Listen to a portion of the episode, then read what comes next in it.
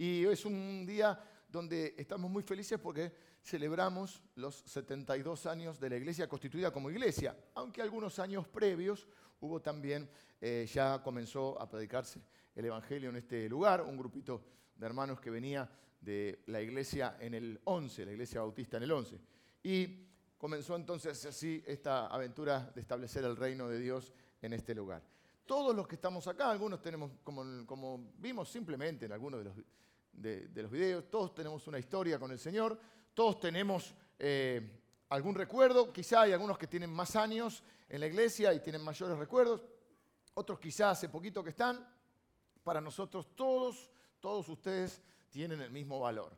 Eh, no importa, sí importa para cada uno en su vida personal, pero a los fines de la iglesia no importa si hace 20 años o hace 20 días que estás en la iglesia, tenés el mismo valor para Dios, tenés el mismo valor para nosotros y queremos que te sientas aceptado y amado en este lugar. Por ejemplo, ¿cuántos, cuántos de ustedes, los que se animan, han venido el último año, se han incorporado en el 2018? Levántenme la mano si los que tengan.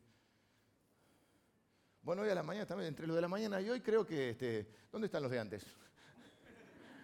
Hay muchos que se han incorporado en este último tiempo. Y para nosotros es una alegría porque cuando la familia se agranda ahí siempre hay felicidad.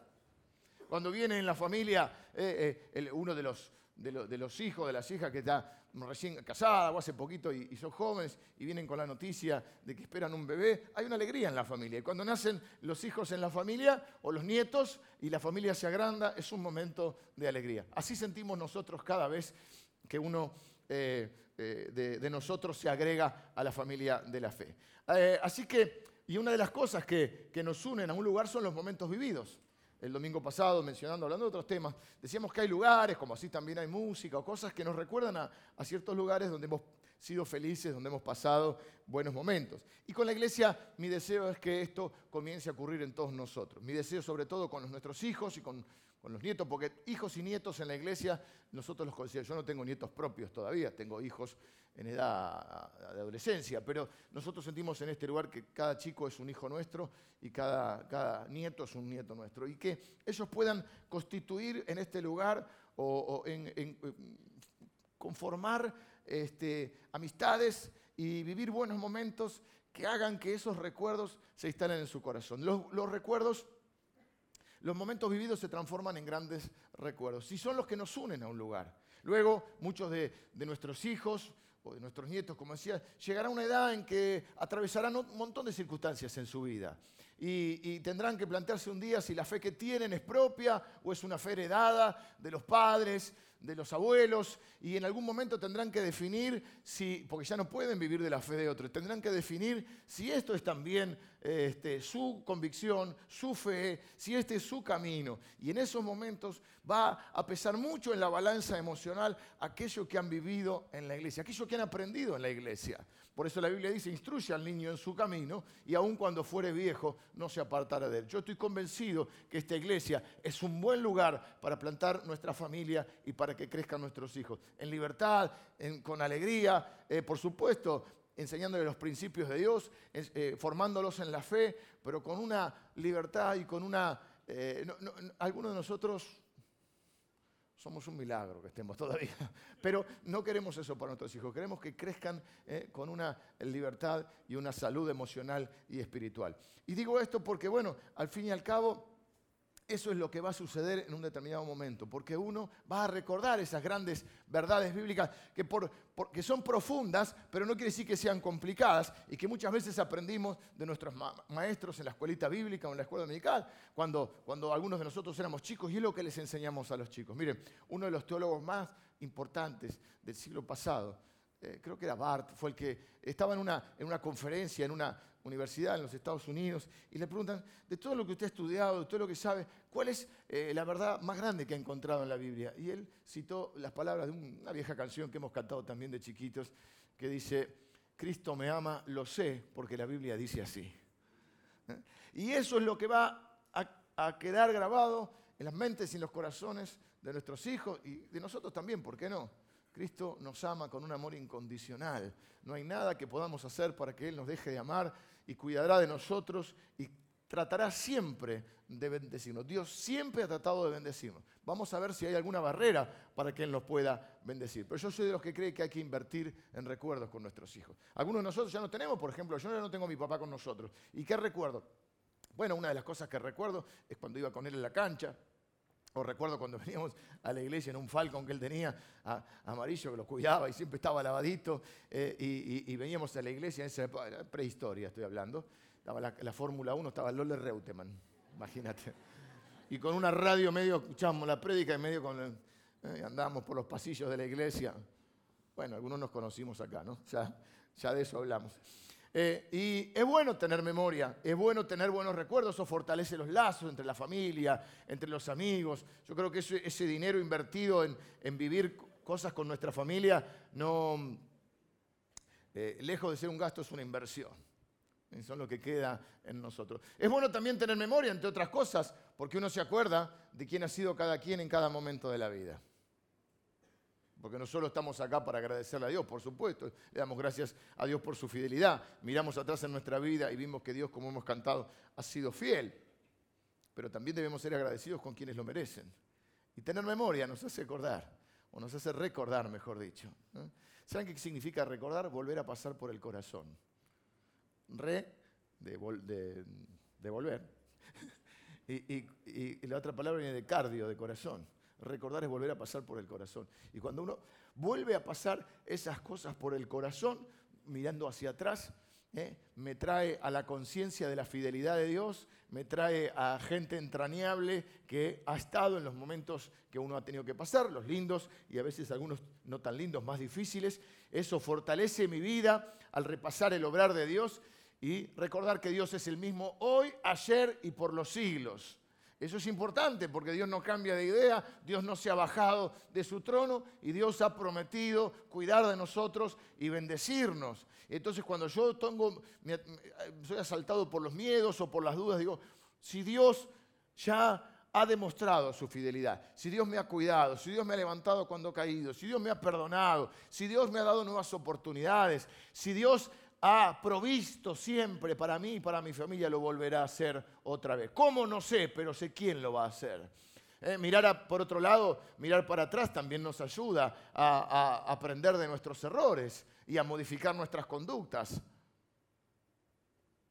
Así que creo que es bueno de tanto en tanto hacer un alto como hoy para celebrar el camino recorrido. Pero por otro lado, y esto no es un cliché, sino es una frase hecha, debemos pensar que para los hijos de Dios siempre lo mejor está por venir. Siempre. Porque esto lo dice Dios mismo. Dice la Biblia que nosotros en Zacarías capítulo 9 no es que tenemos algún tipo de esperanza. No, la Biblia dice que nosotros, en, un giro poético pero contundente, dice que nosotros somos prisioneros de la esperanza. Ni siquiera es que tenemos esperanza, es que la esperanza nos tiene, la esperanza se ha apoderado de nosotros. No podemos eh, liberarnos de la esperanza que Dios ha puesto en nosotros. Por eso la Biblia dice que las tres cosas que hay en la vida no son salud, dinero y amor, que también está bien, pero la Biblia dice fe, esperanza y amor. El amor es lo que perdura porque luego en el nuevo mundo, cuando Dios establezca el nuevo mundo, no necesitaremos ni fe ni esperanza necesitaremos, solamente eh, reinará el amor. Pero la fe y la esperanza son fundamentales. ¿Y acaso qué es la esperanza? La esperanza es justamente lo que uno espera. Por eso la fe es la certeza, la convicción de lo que se espera, la certeza de lo que se espera. Y la Biblia dice que Dios tiene para nosotros pensamientos de bien, para darnos el fin que esperamos. Esto lo dice en Jeremías dice que sus planes, sus pensamientos son hacia nosotros pensamientos de bien.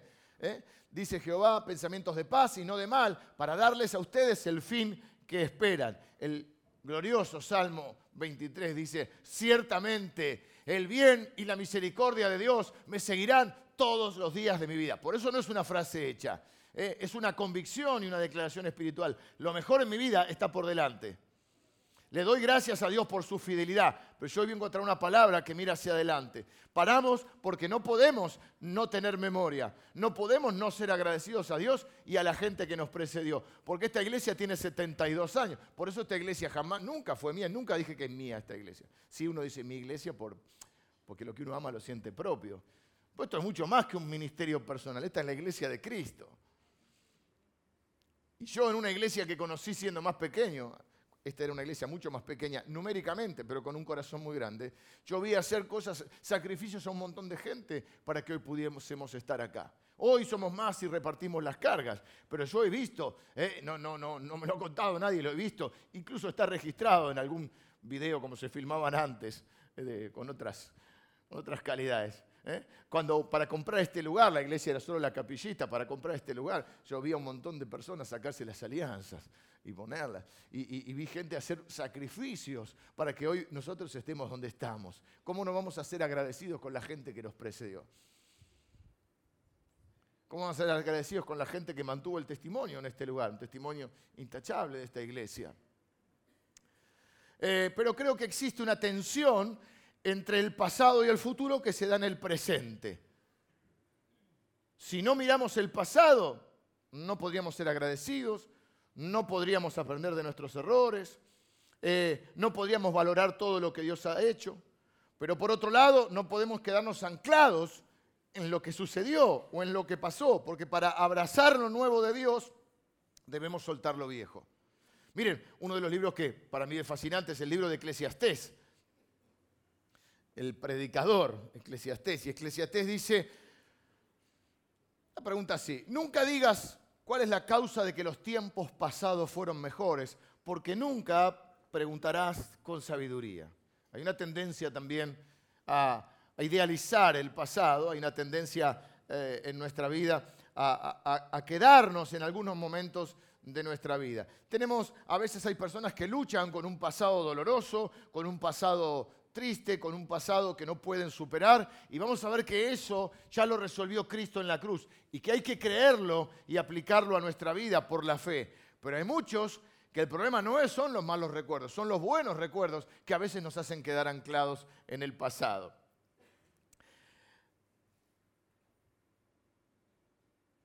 Este es un buen lugar porque nosotros queremos todo lo que Dios tenga para nosotros. Le damos gracias a Dios por el pasado, pero estamos enfocados con la expectativa de lo que Dios puede hacer. ¿Y no te gustaría que Dios haga algo nuevo en tu vida? ¿No te gustaría que Dios haga algo nuevo también en la iglesia? Bueno, Dios cumple, dice que cumple nuestra esperanza. ¿eh? Creo que a veces el verdadero desafío es eso. Dios a veces intenta bendecirnos, pero nosotros ponemos alguna resistencia, porque a veces los cambios nos cuestan. Miren, voy a poner una ilustración. Eh, hoy a la mañana me di cuenta que tengo una iglesia con muy buen oído musical. Nómbenme alguna banda favorita que tengan. Ah, eh, bueno, ya saben, ¿no? Hay ciertos ritmos que no son del mundo, son del, eh, son del diablo. Reggaetón, esas cosas, no. No me nombren, nada de eso me nombren. Pero díganme alguna banda favorita. ¿Cuál? Coldplay, bueno, ves, que la iglesia tiene un oído. ¿Qué más? Pink Floyd, Queen. Esta es una iglesia rockera. Este usted, está, en un, buen lugar. Bon Jovi. Ah, ya está, ya cumple ochentosa. Eh, escucha esto. Se cortó el pelo Bon Jovi. Escuchen esto. Mis hijos me convencieron, teníamos un Spotify y ahora tenemos Spotify Premium mi hijo me lo vendía así por la módica suma de 70 pesos. Y tenemos como cuatro cuentas de Spotify. Y tengo, bueno, es un vicio sano. Tan, hay otro peor. Ah, y me empecé a bajar álbumes enteros. Te puedes armar la playlist, te puedes bajar los álbumes enteros. Y yo arranqué, viste, por los 70 con Sui Generis, arranqué Spinetta, Pescado Rabioso, viste, estaba, sí, estaba ya. Me bajé un montón de discos, estaba, porque aparte lo podés escuchar sin, sin estar eh, con wifi, sin internet, nada, ya te lo que, oh, estaba ahí bajando, Papa Blues, oh, ay, de todo. Eh, bueno. Bueno, eh, y hoy me empezaron a, tirar bandas, era una cosa esta iglesia que yo dije, pero ¿dónde estoy? Uno solamente dijo damas gratis, fue, fue desalojado del lugar. Una hermana me tiró Polanca. Polanca. ¿De Real dije yo? ¿O de Dog? La serie de, Polanca. Y dije, ¿qué canta Polanca? ¿Alguien sabe qué canta Polanca? Yo creo que a mi manera, pero no estoy seguro. Sí, me parece. Una hermana me tiró los plateros, los plateros. de Only you. Pero ¿qué le pasa a un músico, a un artista? Va a ver el recital y dice, presenta su nuevo disco. ¿Y qué quiere el tipo? Tiene que vender discos. Entonces va, quiere tocar la nueva. ¿Y qué vamos todos a pedirle? No, este... Los clásicos. ¿Por qué? Porque nuestro cerebro crea conexiones con cosas conocidas, familiares. Y todo lo que no nos resulta familiar y, conocido eh, es medio frustrante o medio... Eh, suena raro. Bueno, en las iglesias antiguamente había el tema de qué cantamos, si cantamos las viejas canciones, las nuevas canciones. A veces los músicos están en, onda y tienen canciones y pero todavía no me aprendí la otra. Y decía al principio, no me gusta mucho, ¿viste? Entonces escuchaste el nuevo disco de tu banda favorita, de, tu, de tus cantantes, y dices, Mm, entonces vamos y le pedimos el tema del año 80. El tipo no quiere cantar más. Andás a pedirle a Spinetta que cante muchachos Bueno, ya no puede, no está, pero, pero eh, muchachos de papel, no quiere cantar más. Se enojaba. Y bueno, sin embargo, eso es lo que a nosotros nos cuesta. Pero no es solo en la música. Esto nos pasa en un montón de hábitos, porque nuestro cerebro crea esas conexiones y esas conexiones luego se vuelven costumbres o hábitos. Mira lo que, qué loco es lo que pasa en nuestro cerebro que hay cosas que hacemos que no nos gusta el resultado o los resultados y los seguimos haciendo. Hoy estuve hablando justamente con unas personas que le decían, no quiero tener esta conversación dentro de 10 años, porque va a ser muy frustrante para ustedes. Pero si seguimos haciendo lo mismo, ya lo decía Einstein, es una locura buscar un resultado diferente haciendo siempre lo mismo. Sin embargo, estamos tan apegados a esas conexiones que hizo nuestro cerebro, a esos hábitos, esas costumbres. Creo que en 20 días ya se, te forma un hábito. Que aunque no te guste el resultado, seguís haciendo lo mismo. ¿Y por qué digo esto? Porque tenemos que estar abiertos a las nuevas cosas que Dios quiere hacer. Porque incluso, fíjense cómo, cómo decimos, alguien tiene determinada conducta y decimos, bueno, él es así. Pero él es así, no es que él solo es así, es que su cerebro está entrenado así. Y el impedimento para que Dios haga a veces cosas nuevas es justamente nuestra resistencia a poder afrontar los cambios. Yo, nosotros estamos abiertos a todo lo que Dios quiere hacer, por eso creo que este es un lugar donde podemos ser bendecidos. Dice, eh, voy a leerles Isaías capítulo 43, eh, donde hay una tensión entre, entre el recordar y el mirar hacia adelante. Isaías capítulo 43 dice, eh, versículo 15, yo Jehová santo, eh, perdón, yo no veo nada, yo Jehová santo vuestro, creador de Israel, vuestro rey, así le habla a lo que es su pueblo, que es Israel. Le dice, así dice Jehová, el que abre caminos en el mar y senda en las aguas impetuosas, el que saca carro y caballo, ejército y fuerza, caen juntamente para no levantarse, fenecen como pábilo, quedan apagados. Está haciendo una referencia a la historia central de Israel. Israel tenía ciclos donde se olvidaba de Dios, le iba mal, le pedía ayuda a Dios, Dios los bendecía, les empezaba a ir bien, se olvidaban de Dios, les iba mal, pedían, clamaban a Dios, Dios los ayudaba, no sé si te suena, a veces hemos pasado por esos periodos.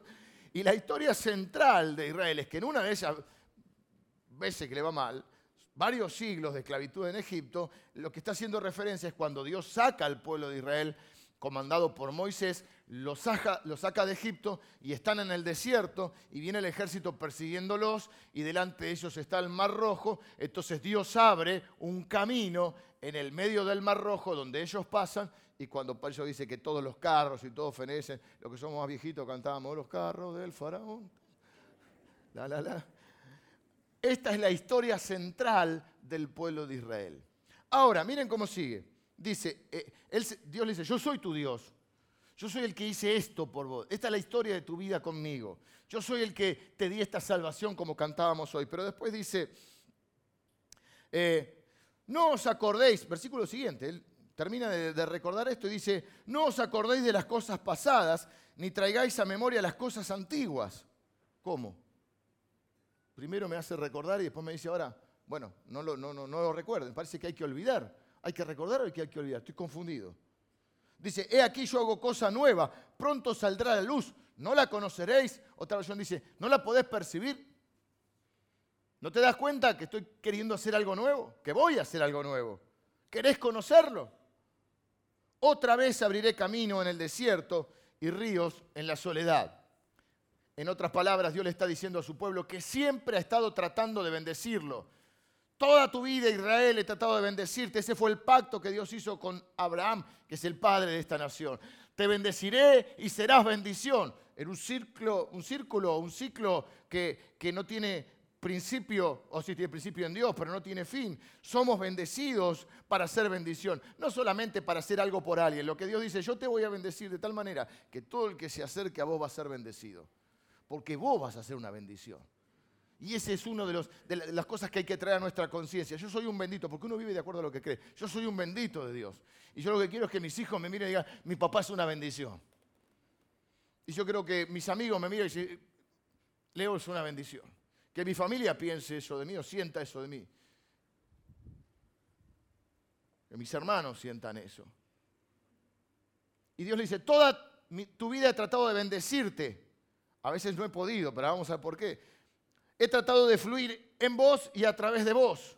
Pero Isaías tiene que hablar porque el pueblo de Israel, por su comportamiento, ha ido bloqueando la bendición de Dios. La razón para la cual Dios nos bendice, entre otras cosas, para que nosotros seamos de bendición. Y este es un lugar donde no hay barrera. Quiero que entiendas esto. La barrera que impedía que nosotros fuésemos bendecidos de esa barrera se ocupó Dios. Cristo vino a la tierra para sacar la barrera más grande que había entre nosotros y Dios, la cual nos separaba de Dios y la cual da eh, origen a todo lo demás, que es el pecado. Creo que a través del Evangelio lo que Dios nos está mostrando es que Él quitó esa barrera que evitaba que experimentemos la bendición de Dios. Estoy diciendo que Dios ha lidiado con esas cosas del pasado. Hace poco tuvimos un, día miércoles un... Eh, eh, estamos teniendo los miércoles diferentes encuentros para ponernos en forma espiritualmente y hablamos de la salud interior. Y vimos que todo lo que nuestro, que a veces, todo ese pasado con el cual lidiamos, Cristo lo resolvió en la cruz. Dice la Biblia que Él en la cruz venció a, la muerte, venció al pecado y venció a Satanás. Dice la Biblia que Él cargó con nuestros pecados. No es que Dios hizo la vista gorda, dijo, bueno, no es para tanto. No, no. Era grave el pecado, pero Él cargó sobre sí con nuestros pecados. Él llevó en la cruz mi pecado, mi culpa, mi vergüenza y mi dolor para que yo pueda ser hoy bendito, libre en Cristo, salvo y bendecido. La barrera que estaba entre Dios y yo fue quitada. El pecado fue quitado y con el pecado la vergüenza, la culpa, los errores del pasado. Y nosotros podemos ser personas sanas y benditas en Cristo. De hecho, esta es una iglesia que no hay barreras. A nadie le importa la condición social ni la historia de cada uno. Nos importa para bendecirte, pero no le importa eh, puntualmente lo que cada uno haya vivido. Esto es una iglesia donde hay aceptación y amor, porque esto creemos que hace Dios. Dios nos acepta como somos y nos ama como somos. Cómo nos ama nos va a transformar.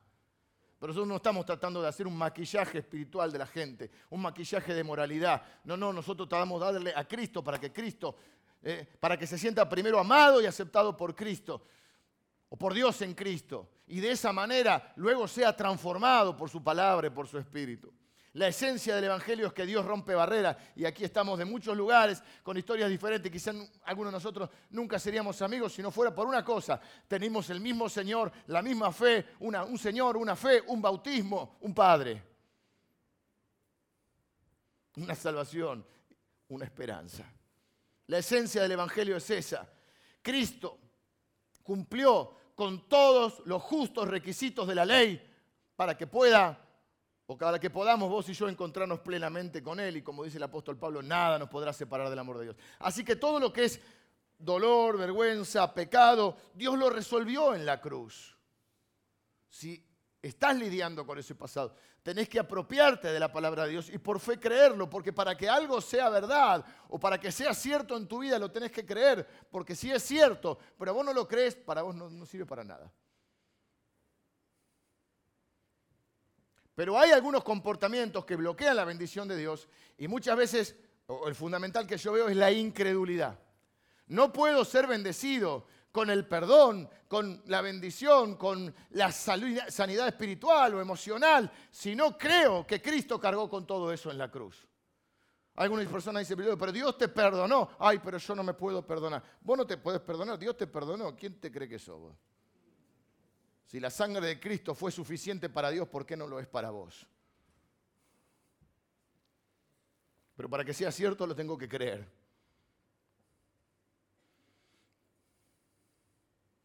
Si realmente no creo que Dios quiere hacer algo nuevo en mi vida, tampoco me voy a quedar atrapado en lo que fue. Hay muchas personas que son bendecidas, pero siguen viviendo en esclavitud mental o emocional.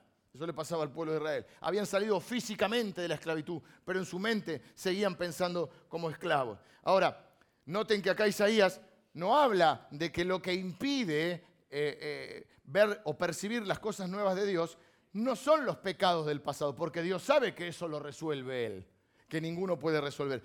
Noten que acá habla de milagros, o sea que habla de los buenos recuerdos, habla del buen pasado y dice, eh, yo soy el que abrió un camino en el mar y sendas en las aguas impetuosas, esto que les dije, yo soy el que abrió el mar rojo. Y muchos de nosotros estamos anclados en los buenos recuerdos, como esas fotos viejas, eh, donde intentamos un intento de congelar el tiempo de esos buenos momentos que los queremos registrar. Bueno, ahora estamos con la selfie y todo. Antes era con el rollo de fotos. Sacá otra vez si salió bien, ¿viste? Las fotos son injustas, ¿eh? Las modas cambian. Ahora andamos con los chupines. Yo me siento y digo, se rompe, se rompe. Y antes usábamos unos, usaba uno, la botamanga era así. Y la bota y salía la punta para arriba. Yo veía. Un peinado que... Mm, Algunos de ustedes tenían pelo también, unos rulos. Nuestros hijos se ríen porque las fotos son injustas. Y uno está diciendo, pero eso estaba de moda, ¿eh? Es un intento de congelar el pasado. Y Dios está percibiendo, por eso habla Isaías, está percibiendo. Por supuesto que nosotros tenemos una historia central con Cristo también. La historia central de cómo Dios nos rescató de cómo Dios nos liberó. Algunos dicen Dios me rescató de las drogas, otros dicen Dios me, rescató, eh, estaba en una depresión, otro dice no, tenía un sinsentido de la vida, no le encontraba sentido a la vida, otro dice no, recuerdo cuando era pequeño y mi abuela me habló del Señor y oró conmigo. Recuerdo, eh, así cada uno tiene una historia variada. Todos tenemos un testimonio central de nuestra vida. Pero por otro lado, lo que dice ahí es, no te podés quedar en eso. No te acuerdes. Pero ¿cómo? ¿Tengo que recordar o no?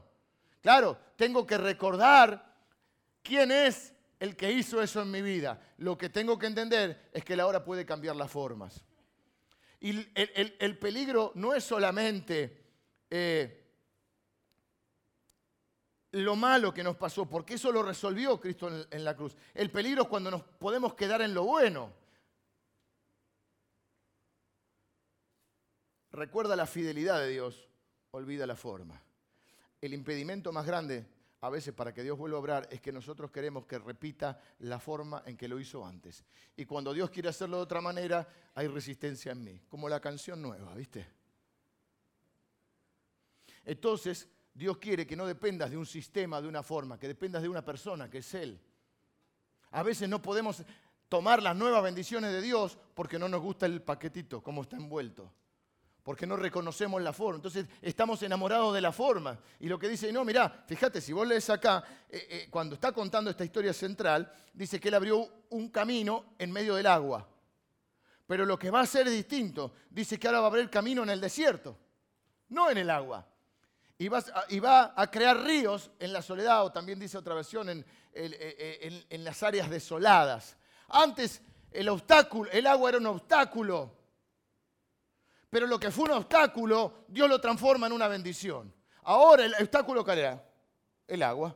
Pero ahora va a crear agua, porque ahora en el desierto necesitan agua. Entonces lo que en tu pasado fue un error, fue un quebranto, de eso Dios puede hacer un gran ministerio. ¿Acaso los grandes ministerios no surgen de los grandes quebrantos? ¿Quién puede comprender mejor que nadie el sufrimiento de una persona que alguien que ha vivido lo mismo? ¿Quién puede entender lo que es estar preso de una adicción más que sino a alguien que vivió eso y fue libre? ¿Quién puede entender a alguien que está transitando una enfermedad que alguien que la ha transitado y la ha superado? ¿Quién puede entender mejor a alguien que ha perdido un ser querido y que está sufriendo que alguien que ya lo ha atravesado? ¿Quién puede entender lo que es el dolor de un divorcio y de una, de una explosión de una familia y de lo que se sufre con los hijos que alguien que lo ha vivido? En los grandes quebrantos surgen los grandes ministerios. Y lo que antes fue un problema, Dios lo transforma en una herramienta, en una bendición. Fíjate, antes el agua era un obstáculo, no podían pasar. Ahora Dios va a crear agua, que va a ser la bendición porque están en un desierto. O sea que no lo va a hacer siempre de la misma manera.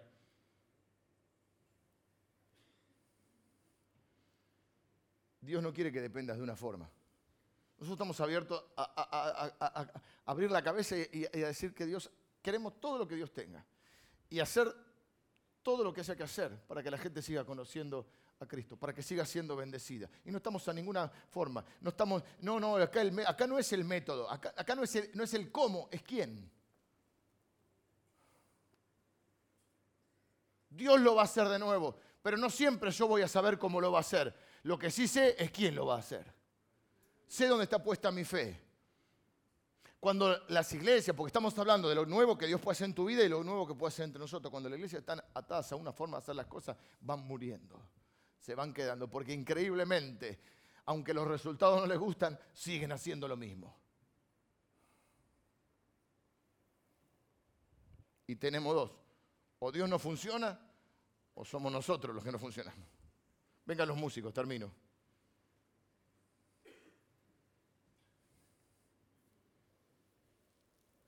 Puede que no sepamos cómo, pero siempre sabemos quién. Mira, te termino cuánto esta historia y, no, y vamos a, recorrer un poco la, feria. En un momento determinado, también en la vida del pueblo de Israel, había un hombre que se llamaba Samuel. Samuel era profeta, era juez y era sacerdote, es decir, era el líder espiritual de la nación. Había un rey que era el líder político. Había habido un rey que era Saúl, y Saúl había terminado, todavía estaba Saúl, pero ya estaba en una decadencia total. Era un rey que había comenzado bien. Samuel tenía muchas expectativas puestas en este rey. Entonces en un momento determinado se quedó sin esperanza, sin expectativa. Y viene Dios a hablarle y le dice así, ¿hasta cuándo llorarás a Saúl? ¿Hasta cuándo? Unge, no, llena tu cuerno con aceite, porque yo me he provisto de otro rey. Y el nuevo rey que vino fue el rey David, que fue mil veces mejor que Saúl. Pero vamos a esto. Saúl se había quedado, Samuel se había quedado en la expectativa de lo que había pasado, de lo que había sido, quizá de algunos buenos tiempos que habían vivido, de que ahora las cosas ya no eran como antes. Y Dios viene a decirle, ¿por qué le dice llena tu cuerno con aceite? Porque con aceite, él que era el sacerdote, tenía que ungir a quien iba a ser rey. Se ungía a los profetas, a los sacerdotes y a los reyes. Entonces, en ese llená tu cuerno de aceite, Dios le está diciendo, volvé a recuperar la expectativa porque yo ya tengo planes, ¿eh? porque yo no me voy a quedar llorando a Saúl, porque yo ya me he provisto de otro rey. Entonces, quizá la traba más grande en tu vida es que te quedes congelado o abrazando algo que ya pasó. Gloria a Dios si fue bueno. Gloria a Dios si tenés buenos recuerdos, quiere decir que tuviste una buena vida o buenos momentos. Pero Dios dice, no te olvides de quién es el que te bendice, pero no te quedes anclado al pasado. Es como recordar y olvidar al mismo tiempo. Recordar, la Biblia dice, no te olvides de sus beneficios, no te quedes anclado a una forma o a lo que fue. No te quedes engañado pensando que lo mejor en tu vida ya pasó. Mientras estás en esta tierra, Dios tiene planes para nosotros y sus planes son de bien si no ya nos hubiese llevado. Y si el día final de nuestra vida en esta tierra todavía empieza lo mejor, porque la Biblia dice que ni la muerte nos podrá separar del amor de Dios, aunque ande en valle de sombra de muerte, no de muerte, de sombra de muerte. La muerte es un paso necesario, pero si hay algo que está claro es que la sombra solo puede asustarnos, pero la sombra no puede hacernos daño. La muerte no puede hacernos daño. Lo hemos cantado hoy. ¿Dónde está muerte tu aguijón? ¿Dónde, oh sepulcro, tu victoria? No te quedes abrazando el ayer, porque tus brazos no van a poder abrazar el hoy. Tenés que dejar ir lo viejo para recibir lo nuevo. Yo creo que Dios nos ha reunido en este lugar, hermanos. Porque todos, la mayoría de los que estamos acá estamos deseosos de ver el obrar de Dios en nuestra vida. Estamos deseosos de que Dios siga obrando a través nuestro en esta iglesia. Que siga llegando gente y gente y gente. Se pueda sentir amada, aceptada y bendecida y se pueda encontrar con Cristo y con su palabra y su vida sea transformada. Y se transforme en uno más que sea una bendición para otro más. En una cadena multiplicadora. Muchos años hemos recorrido esta iglesia y créanme, les abro mi corazón, yo nunca he visto semejante bendición. Por supuesto honramos a toda la gente que estuvo antes, pero yo nunca he visto semejante bendición. A veces estoy ahí en alabanza y digo, Señor, como Juan en el Apocalipsis, ¿y estos de dónde han venido? ¿Estos quiénes son y de dónde han venido? Y el Señor dice, los he traído yo, para que les hable de Cristo, para que uno de los hermanos de acá lo abrace, lo bendiga, lo escuche le diga que Cristo lo ama y nosotros también, y que Dios va a transformar su vida. Que tenga ellos también una historia central de salvación y de restauración, que es solo el principio, pero no para quedarse anclado, sino para mirar hacia adelante con la fe de saber que no es un cliché en nuestra vida, no es una frase hecha, sino que lo mejor, es una declaración espiritual, lo mejor en nuestra vida está por venir. Son los pensamientos de Dios que tiene para nosotros. Tenemos certeza de la esperanza. No llores más a Saúl. ¿Hasta cuándo vas a llorar a Saúl? Unge tu cuerno con aceite significa llénate de esperanza, porque Dios tiene planes y los planes son planes de bien. Quiero terminar orando ¿eh? y quiero animarte a que puedas también orar de donde estás y digas, Señor, yo, yo estoy abierto a todo lo que quieras para mí. Yo estoy deseoso, Señor, de ver obrar en mi vida una vez más. No quiero contar siempre el mismo testimonio de hace 20 o 30 años. Quiero tener cosas nuevas, experiencias nuevas que contar de lo que estás haciendo en mi vida. Quiero que me uses, Señor, para bendecir a otro. Quiero ser una bendición para otro, Señor. Quiero entrar en ese ciclo bendito. Por eso, Señor, siempre voy a recordar que dependo de ti. Pero la forma en que lo hagas no siempre la voy a entender, no siempre la voy a saber, pero siempre voy a confiar. Señor, esperamos lo mejor de ti, lo mejor de ti para tus hijos, Señor. Padre, úsanos a nosotros. Estamos con la mente y el corazón abierto para recibir todo lo que tú tienes para nosotros, para compartirlo con aquellos que traigan o aquellos que iremos a buscar, Señor. Te bendecimos, Padre, te damos gracias por tu fidelidad, porque siempre, siempre ha sido fiel, Señor. Y siempre ha sido más allá de lo que nosotros podíamos ni siquiera imaginar. Gracias, Señor, porque eres un Dios que nos lleva de triunfo en triunfo y de gloria en gloria en Cristo Jesús. Gracias por ese, por ese honor de habernos elegido para formar parte de tu pueblo, para ser tan benditos, Señor, en nuestro levantar y en nuestro acostar, en el campo y en la ciudad. Gracias, Señor, por la gente que pondrás en nuestro camino, las que has puesto, Señor, que nos ha bendecido y por la gente que pondrás en nuestro camino para que nosotros podamos bendecir. Ese es el deseo de nuestro corazón, Señor. Y si nos preguntás, Señor, mm, si queremos conocer las cosas nuevas, sí, Señor. Estamos dispuestos a recibir todo lo que venga de ti. Lo que entendamos y lo que no entendamos. Lo que nos guste y lo que no nos guste. Todo lo que venga de ti, Señor, será recibido porque confiamos en ti. Bendigo a cada uno de mis hermanos que está orando en esta noche. En el nombre de Jesús. Amén.